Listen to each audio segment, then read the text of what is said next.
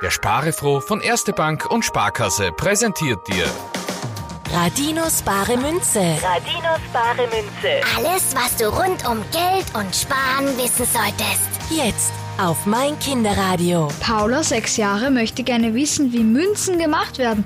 Also hat sie eine E-Mail an sparefroh.meinkinderradio.at geschickt.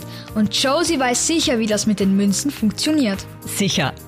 Also Münzen werden geprägt. Da gibt es zuerst den Rohling. Das ist ein rundes, glattes Metallstück und darauf wird ein Stempel aus hartem Stahl gedrückt. Aber nicht nur einer, der ein Bild drauf macht, sondern einer, der die Oberfläche des Metalls verformt und Schriftenmuster und Bilder hineindrücken kann.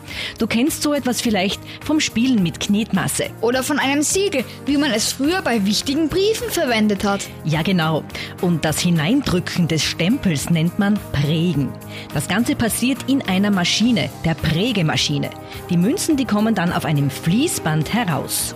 Und der Stempel, wie wird der gemacht? Zuerst wird ein Modell aus Gips gemacht und das wird dann von einem Computer abgetastet und ganz genau auf den Stahlstempel übertragen. Und der drückt das Muster Auf den Rohling. Das nennt man dann die Prägung. Ich habe mir selbst einmal eine Münze prägen dürfen. Da habe ich auch ein Metallblättchen in einen Automaten gelegt und dann ganz fest angedrückt. Diese Münze ist jetzt mein Glücksbringer.